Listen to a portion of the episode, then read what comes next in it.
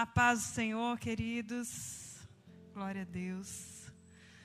Vamos viajar um pouquinho, mergulhar junto na palavra de Deus. Amém? Você está preparado? Vamos ver aquilo que o Senhor tem para nós nessa noite. A gente tem conversado bastante nesses últimos tempos e nós sentimos que esse tempo que eles já intitularam como The New Normal, né? O novo normal é um normal excepcional para o povo de Deus. E eu quero fazer uma pergunta para você: você está preparado para isso? Porque tudo que você viveu até aqui foi um processo do que o Senhor estava te preparando para ainda viver. Então é um novo tempo para a vida da igreja, de nós como igreja também. Amém? Então eu quero te convidar a abrir a palavra de Deus no livro de Gênesis, bem difícil de, de, de achar. Primeiro livro da Bíblia. E nós vamos embarcar direto na história. Quantos de vocês aqui estão acompanhando o Kids Live? Estão acompanhando? Vocês sabem mais ou menos o que, que é a história que eles embarcaram essa semana? Historinha de José, né? Todo bem conhecida da palavra de Deus.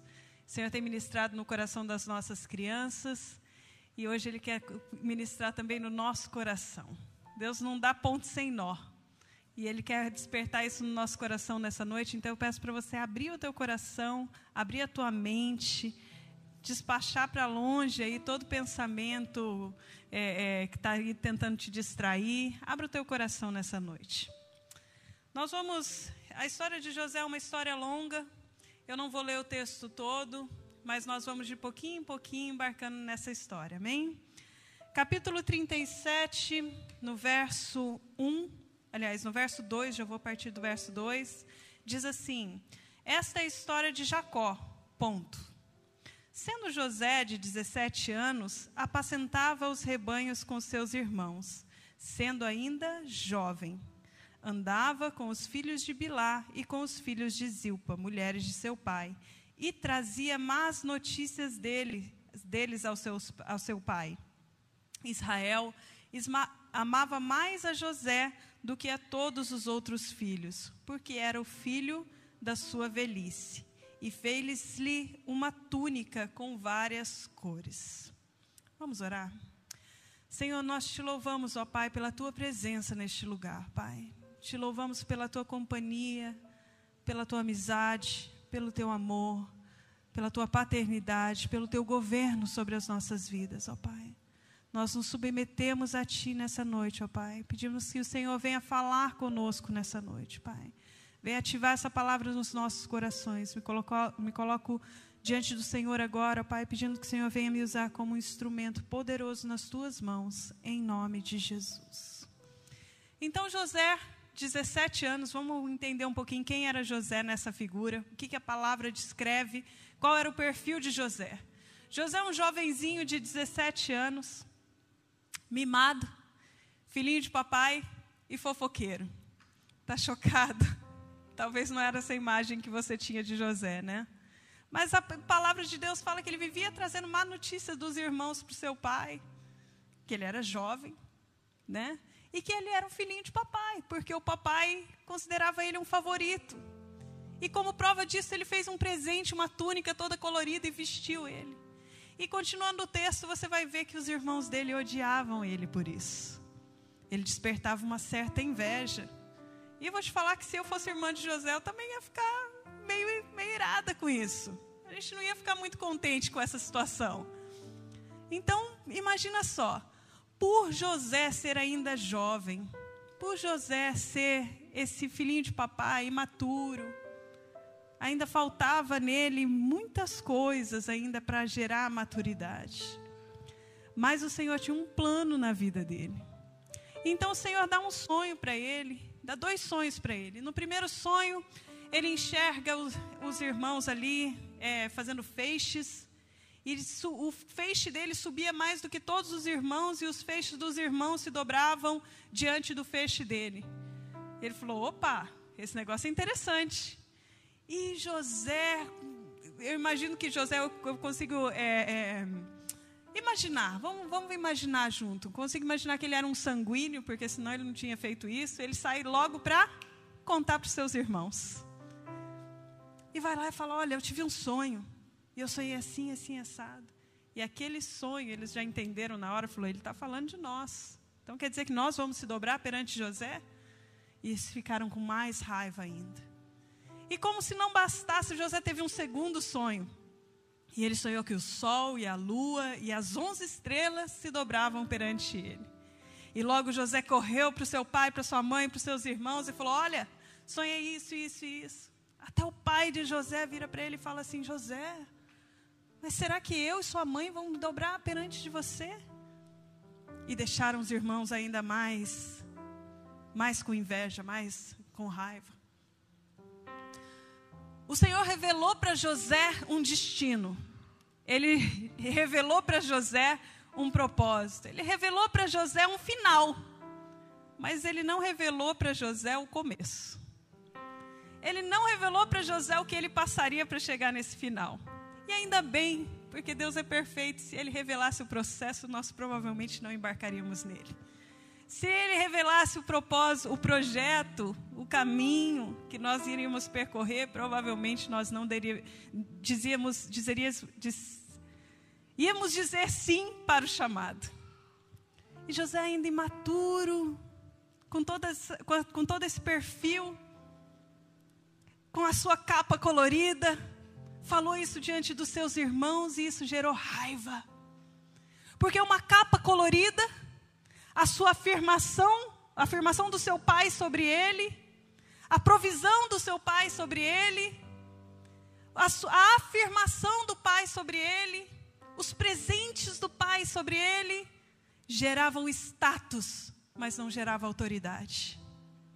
Ele tinha status, mas não tinha autoridade. E ali começa o processo de Deus na vida de José.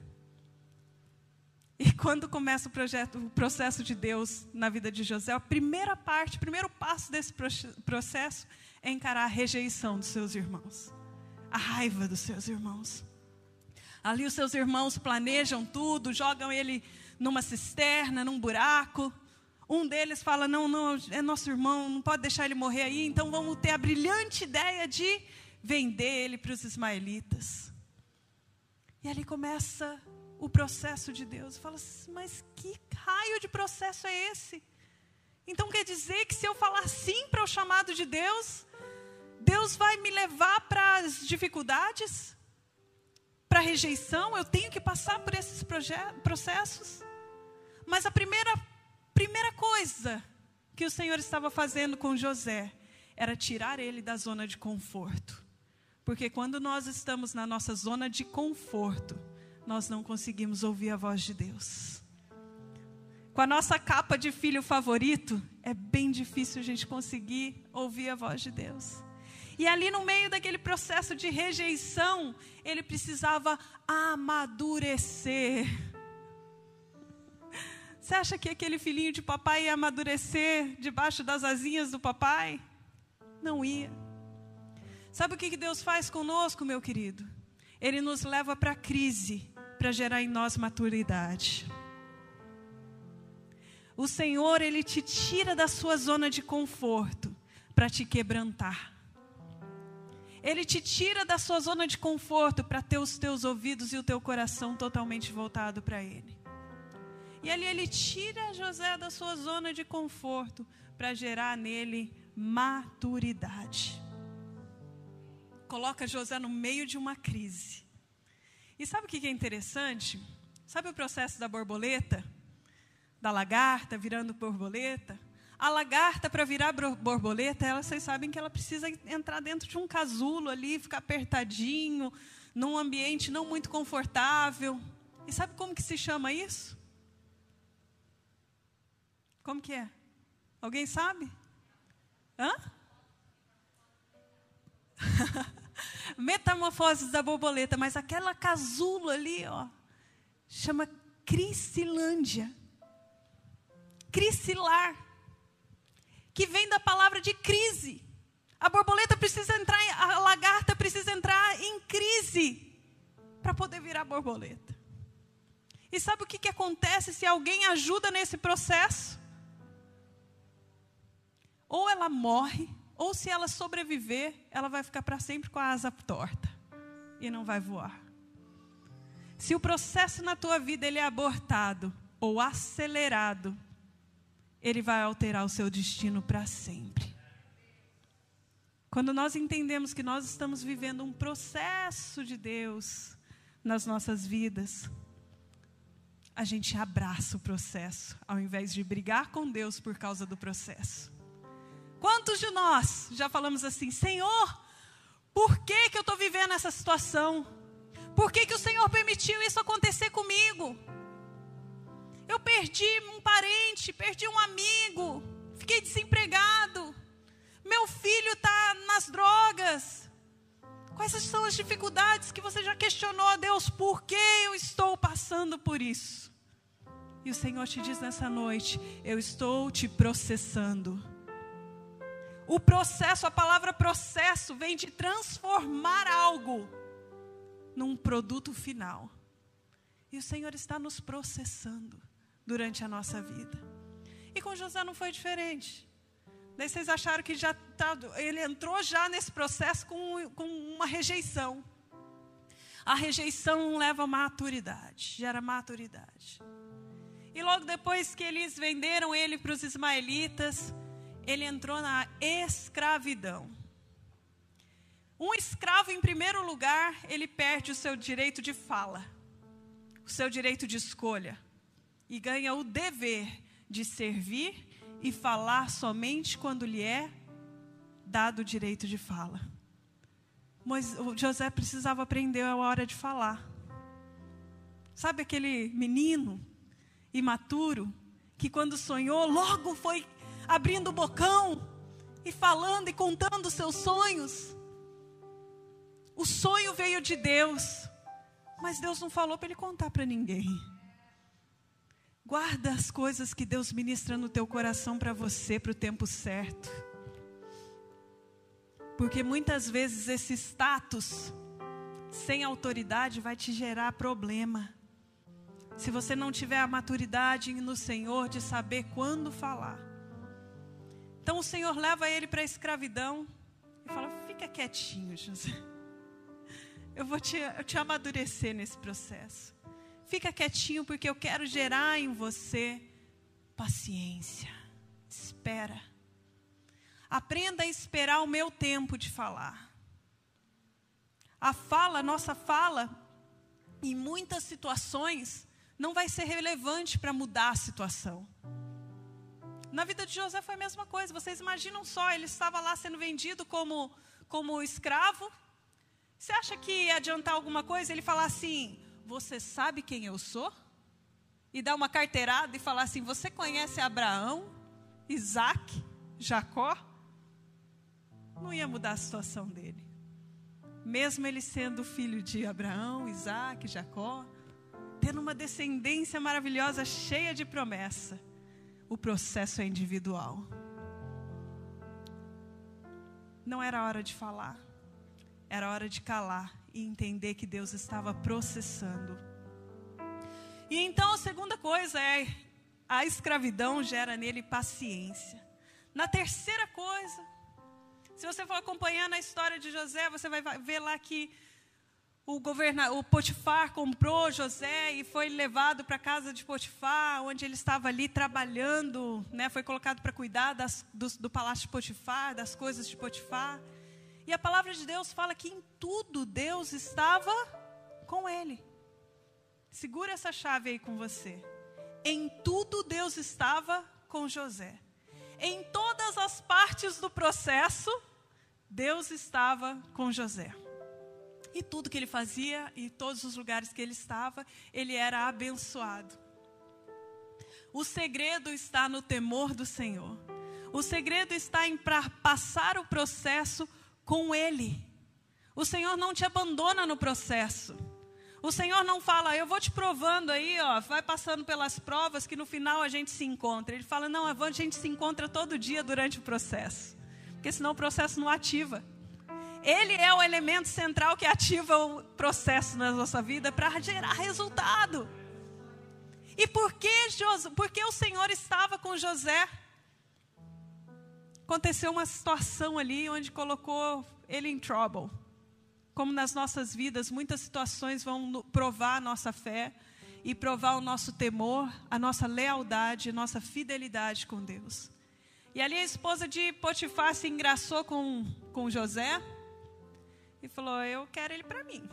Esse camarada é bonitinho, né? Então tá. Começou a dar as cantadas para cima dele, ele não caiu na dela. Ele prepara uma armadilha, ela prepara uma armadilha. E quando ele fala não, a frase que José diz fala assim: Posso eu fazer isso contra o meu Deus? Ele não diz assim: Eu não posso fazer isso contra o meu patrão. Eu não posso fazer isso contra o, o Potifar poderoso. Não posso fazer isso porque eu sou grato a ele. Ele diz assim: Eu não posso fazer isso porque eu não vou envergonhar o nome do meu Deus. A situação dele não era favorável. Ele estava trabalhando como escravo, sem direito, sem fala com o seu destino, aquele que era filho de Jacó, herdeiro de Jacó, o filhinho de papai protegido, o filhinho de papai amado, afirmado, vivendo na escravidão. Ele poderia agir diferente, mas ele falou, ele não esqueceu de nenhum momento o temor do Senhor. Ele não esqueceu em nenhum momento o Deus dos seus pais. Ele falou, não posso fazer isso com Deus mesmo estando nessa situação, mesmo sem entender esse processo, mesmo sem entender aquilo que, que vai acontecer. Eu não posso abandoná-lo, eu não posso envergonhá-lo. E ali ele corre dessa mulher, porque a palavra de Deus fala assim que quando tem tentação a gente tem que o quê? Correr. A palavra de Deus não fala assim, é, sai de fininho, olha para o outro lado. Ele fala, fuja situações de risco a gente deve fugir. E foi o que ele fez. Mas ela ficou ali com a capa dele e chamou os guardas, fez o maior escândalo e José foi injustamente preso. As coisas estavam caminhando para a terceira fase do processo na vida de José, aonde ele passa dez anos preso. Dez anos esquecido naquela, esquecidos entre aspas, naquela cadeia.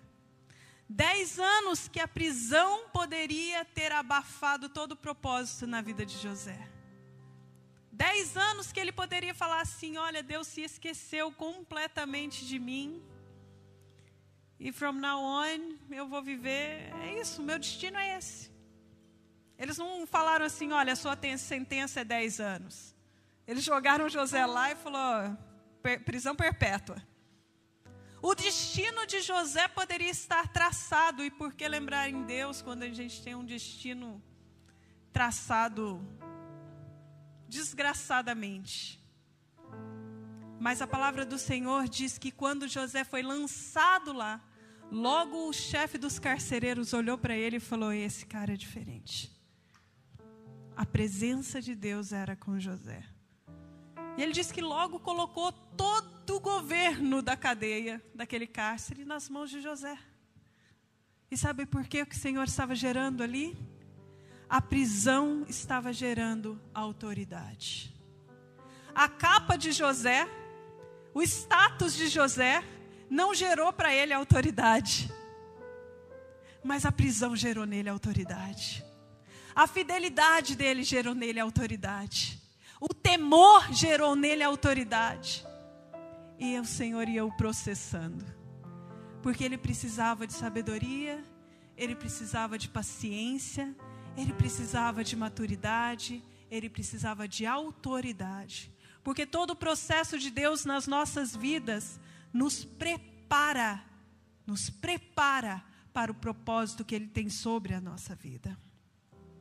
O Senhor não fala, você vai ser uma grande mulher de Deus e com uma varinha de condão fala, plim, ele te leva pelo deserto. Ele te leva pelo vale.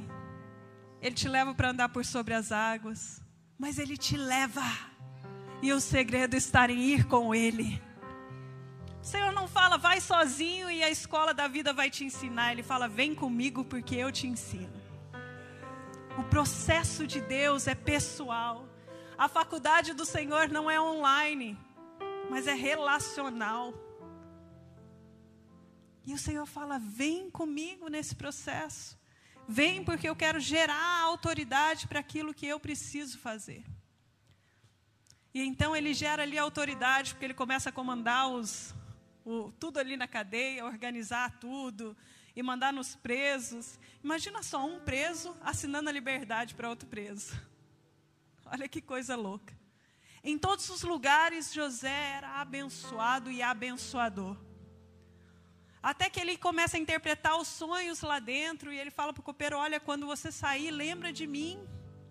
E mais uma vez ele foi esquecido.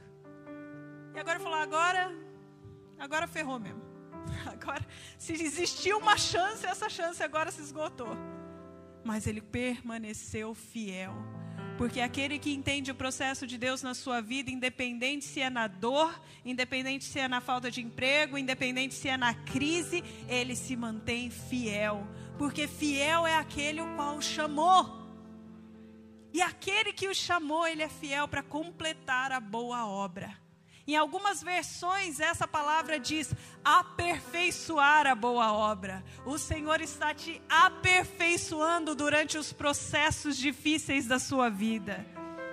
O Senhor fala que Ele aperfeiçoa o poder dele em cada uma das nossas fraquezas. Cada vez que Ele nos leva para a crise, cada vez que Ele nos leva para a fornalha, cada vez que Ele nos leva para a tempestade, o Senhor não está nos castigando, mas sim nos preparando. E nós precisamos entender que basta a sua graça. A sua graça nos basta. E daí eu completo o versículo. Porque o seu poder se aperfeiçoa nas minhas fraquezas. Mas existe propósito para isso. Eu não sei quem que falou assim, nossa, essa pastora Maitana prega muito sobre propósito. Porque o diabo quer nos interter muito, nos desfocar do nosso propósito. Porque uma vez que ele tira o homem do seu propósito, ele tira o homem do seu destino. Hoje mesmo, acho que foi o Tiago, talvez, Tiagão passou na minha sala, falou, estava conversando algumas coisas. Eu falei, o nosso problema é que muitas vezes o diabo ele não vai te desviar com propostas mundanas, com bebidas, drogas, ofertas mundanas. Mas como que o diabo ele desvia um filho na presença? Já pararam para pensar nisso? O intertendo, tirando o seu foco, tirando o seu foco. Você está aqui de segunda a segunda, todos os dias. Eu quero louvar, quero adorar, amor, amor, amor, adoração, adoração, adoração. E o Senhor só falou para você entrar no teu quarto. Às vezes você precisa parar de ouvir as vozes ao seu redor para ouvir a voz dele. O Senhor está te levando por processos. E esses processos, eles precisam ser reais e não artificiais. Todo processo originado em Deus produz vida, mas todo processo produzido gera morte. Quer um exemplo disso? Outro dia eu estava vendo uma reportagem de um novo sistema de fazer o alface do, do, do fast food, das lojas de sanduíche por aí. E eles colocaram uma bacia de água ali, e eles colocaram um pingo disso, um pingo daquilo, um pingo daquilo, e de repente, aquela folha de alface se abriu naquela água. Perfeita. E a repórter falou: Eu posso experimentar? Experimentou aquela e falou: It tastes just like it.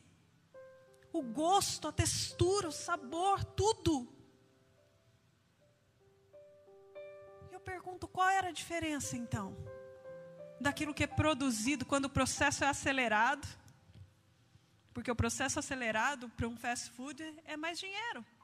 Então eles queriam acelerar esse processo em vez de pegar um alface orgânico que demora para crescer, adubar, né, colher, é um processo mais longo. Qual que é a diferença de acelerar o processo e ter ali em, em alguns segundos? O alface orgânico, ele é produzido com todas as vitaminas que nós precisamos e ele produz vida. O processo acelerado do alface quimicamente produzido produz morte. Todo o processo que é acelerado, não feito em Deus, ele é um processo artificialmente produzido. É, um, é uma mentira. E mais cedo ou mais tarde, isso vai produzir morte na sua vida. E o pior, produzir morte na vida dos outros. Porque o quarto ponto, aliás, o quinto ponto nesse processo na vida José, de José é a honra. Finalmente lembraram de José. Finalmente falaram: olha, tem um cara lá na cadeia que interpreta sonho. O faraó sonhou e falou: Eu preciso de alguém para interpretar esse sonho. Não estava dormindo mais, estava inquieto. E José vai para o palácio, chamado por Faraó, e ele interpreta o sonho de Faraó. Ele fala: Olha, sete vacas. Vamos bem rapidinho na história, depois, se você quiser, você vai lá ler Gênesis 37 ao capítulo 50. Mas ele interpreta o sonho de Faraó, que sonhou que tinha sete vacas magras, depois sete vacas gordas. Ele falou: Olha, por sete anos vocês vão viver fartura, abundância. Mas depois de sete anos vocês vão eh, passar fome, vai vir uma fome muito grande na terra. E sabe o que, que Faraó vira para ele e fala? Porque Deus é contigo e você interpretou aquilo que eu sonhei, não tem ninguém melhor para agora uma força-tarefa em governar o Egito para preparar por esse tempo. Porque Deus era com ele, ele ocupou uma posição de honra. Porque ele abraçou o processo, o Senhor o colocou numa posição de honra. Mas espera aí só um pouquinho, então, é um, é um, é um push aí, né? Então quer dizer que se eu abraçar o processo, o Senhor vai me levar para um, uma honra. Todo mundo aqui gosta de honra, certo? Acho que ninguém gosta de ser desonrado. A gente gosta de honra. O ser humano gosta de honra. Então, Moisés, José finalmente chegou no, nesse processo de honra. Só que o Senhor, como eu disse, Ele não é um Deus que dá ponto sem nó. Existia propósito para honra. Quando ele está ali, depois dos sete anos de fartura, começa os sete anos de crise, todo de, de fome. E o povo de toda redondeza começa a chegar ali para buscar alimento. E de repente, quem ele vê na fila? Seus irmãos. Aqueles que o rejeitaram, aqueles que o venderam, que bateram nele. Talvez ele nem tivesse mais lembrando dos sonhos que Deus deu para ele lá atrás. Talvez ele não tivesse nem nem sequer conectando mais uma coisa com a outra. Mas com certeza ele lembrou da dor. Com certeza ele lembrou da rejeição. Porque a gente é muito difícil esquecer uma rejeição. É muito difícil esquecer as dores. E ali ele olha para ele, imagino que a vontade dele era falar: tira esse povo daqui. Mas o Senhor levou ele para esse processo de honra porque o Senhor queria trazer uma cura generacional. Porque o propósito e o processo na sua vida, meu querido, não é individual, mas é para a sua geração. O Senhor levou um, um indivíduo, passar por todos esses processos, para que uma geração toda fosse curada. Você está achando que o processo na sua vida é somente para você eu quero te convidar a abrir os seus olhos para ver além das montanhas. O Senhor deseja curar os seus filhos e os filhos dos seus filhos. Deseja curar a tua cidade. O Senhor, através daquilo ali, Ele sarou a terra, saciou a fome de todo o povo hebreu. Todo o povo hebreu. O processo quem sentiu na pele foi José mas a bênção quem alcançou foi a sua geração. E ali ele existe, ele tem uma, uma ele entra na, na sexta fase do seu, do seu processo. E que para mim é muito mais difícil do que ele ter encarado a rejeição, de ter encarado a escravidão, de ter encarado a prisão, de ter encarado as injustiças, quando ele se depara no seu processo de perdão fala: Uau, eu pensei que ok, chegou na honra, parou. Não tem mais nada para acontecer depois da honra. E o Senhor fala assim: Não, não, não, não. Eu quero gerar uma cura generacional. E para isso precisa haver conserto. E para isso precisa haver perdão. Daí o José, não, volta para a prisão.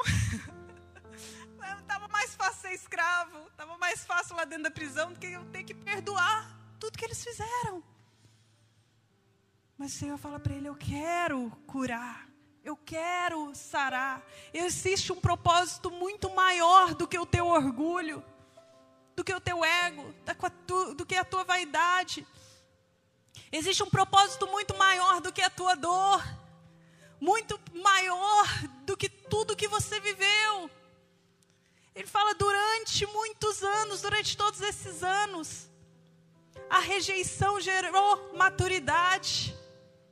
A escravidão trouxe para você paciência, José. A prisão trouxe autoridade.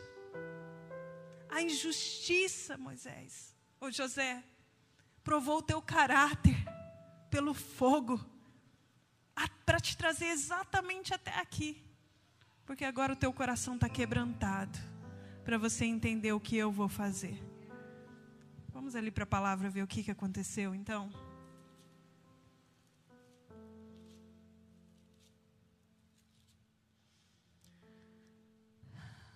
Capítulo 45 de Gênesis. No versículo 5 diz assim: Mas agora, ele dizendo para os seus irmãos: Não vos entristeçais, nem fique bravo contra vós mesmos, porque vocês me venderam para cá. Porque vocês me venderam para a conservação da vida. Deus me enviou adiante de vós. Pois já, não, já houve dois anos de fome na terra e ainda restam cinco anos em que não haverá lavoura nem colheita. Pelo que Deus me enviou adiante de vós para conservar a vossa sucessão da terra, para guardar-vos em vida por um grande livramento. Assim, não fosses vós que me enviastes para cá, senão Deus que me tem posto por pai de Faraó e por senhor de toda a sua casa e como governador de toda a terra do Egito. Ali cai a ficha de José e fala: agora eu entendi por que, que Deus me deu essa posição de honra. Porque Ele deseja não somente salvar a minha casa, mas me usar como, sal, como instrumento de salvação. E daí muitos de nós falamos assim: Senhor, me usa. Eu quero ser um instrumento de salvação nas tuas mãos. Senhor, salva minha casa, minha família, os meus amigos. Quantos de vocês já, já oraram pela salvação de alguém? Você já parou para pensar que isso pode custar a sua própria vida?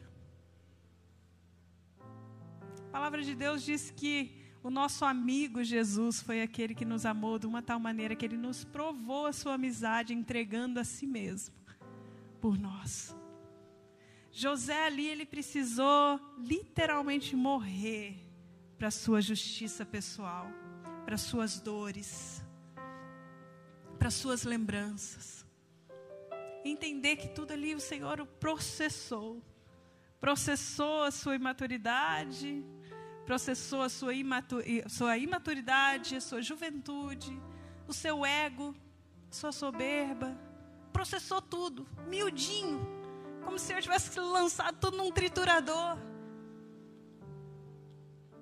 Montou um barro e começou a fazer um vaso de honra. E exatamente o que o Senhor faz com as nossas vidas, quando o Senhor te tritura nas situações de tribulação, ele está te fazendo um barro moldável. E quando Ele faz esse barro, meu querido, é para poder te encher, para nos fazer barros para a honra e para a glória do Senhor.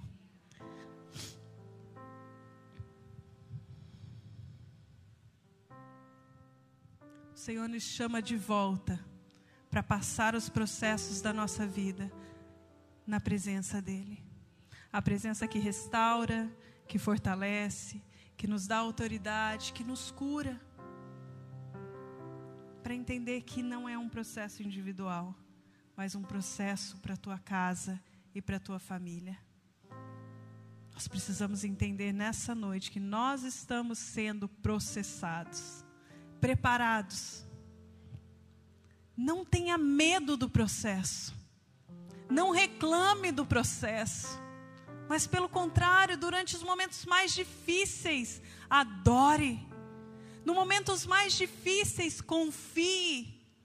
Por isso que tantas vezes a palavra de Deus, ela chama o nosso olhar para cima, fala: olha para cima, olha para os montes, da onde virá o teu socorro? O teu socorro vem do Senhor. Porque ele sabe por que, que ele fala: olha para cima? Para tirar os seus olhos das questões circunstanciais. Ele fala: olha para mim. Se Pedro tivesse o tempo inteiro olhando para os olhos de Jesus, ele não tinha visto as ondas, não tinha visto os, os, os ventos, sentido os ventos. Ele tinha tido confiança para andar mais longe. E muitas vezes nós estamos afundando porque nossos olhos estão nas circunstâncias, na dor do processo, nas dificuldades do processo. Mas eu quero te dizer que quanto mais difícil o processo for na sua vida, mais valioso é aquilo que é produzido. O ouro só é, só é valioso porque o processo é hard, nível hard. O diamante é precioso porque o processo para tornar aquela pedra bruta num diamante é hard.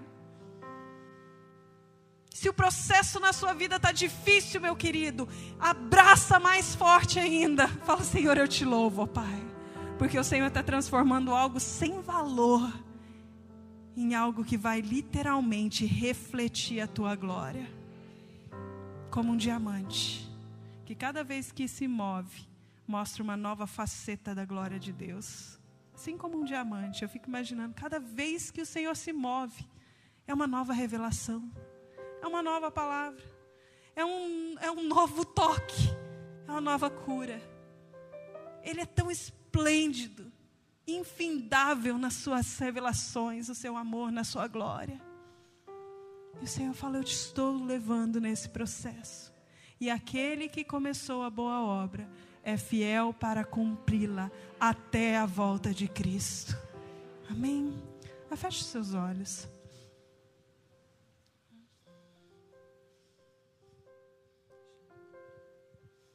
Louvor pode subir.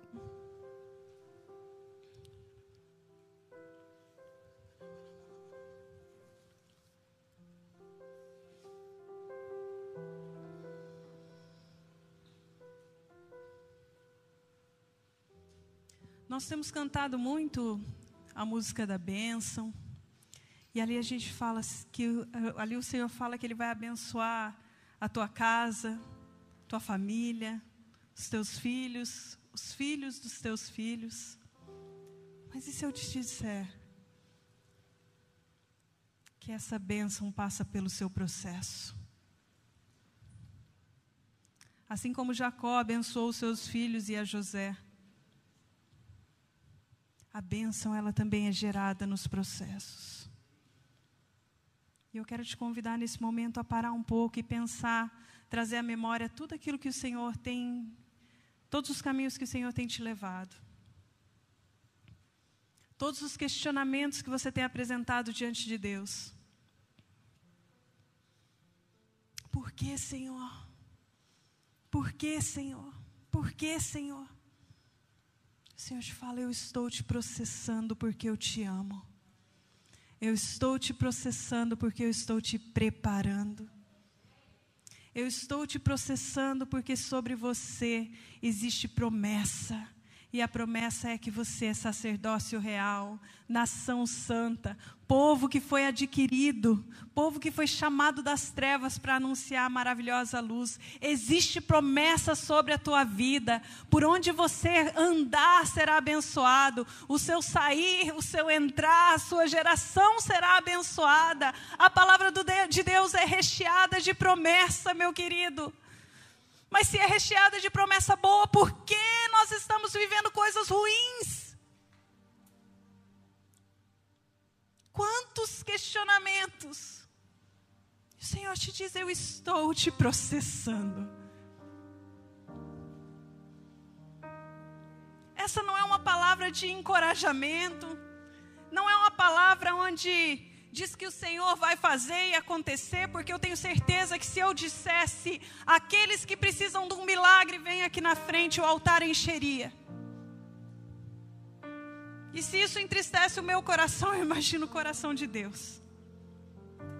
Aqueles que se preocupam muito mais com as suas mãos, daquilo que Deus dá, do que no render aos seus pés. Nessa noite o Senhor não te chama para as mãos, o Senhor te chama para os pés. Nessa noite o Senhor não te chama para receber bênção, mas para gerá-las no processo. Nessa noite o Senhor não está te chamando para o altar para falar, eu vou te abençoar. Mas Ele está te chamando no altar para falar, eu sou contigo. Então, se você deseja a presença do Senhor, sai do seu lugar e vem.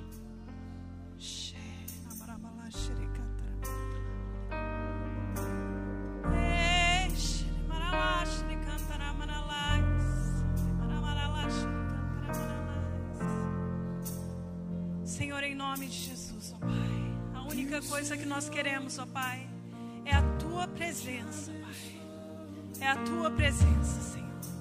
Em cada processo, em cada vida, em cada coração, começa a queimar, ó Pai. Senhor, que cada vida, Senhor, no teu altar, ó Pai, comece a ser fortalecida pelo Senhor, ó Pai. Porque caminhando no meio da fornalha, Pai, eles verão que o Senhor é com cada um deles, ó Pai caminhando, ó Pai, nas mais difíceis circunstâncias, verão a tua presença com cada um deles. Na entrada, na saída, na prisão, nas dificuldades, na doença, na perca, na morte, por todas as circunstâncias, a tua presença será na vida deles, abençoando, prosperando. Em nome de Jesus, começa agora, Espírito Espírito Santo de Deus encher, encher, encher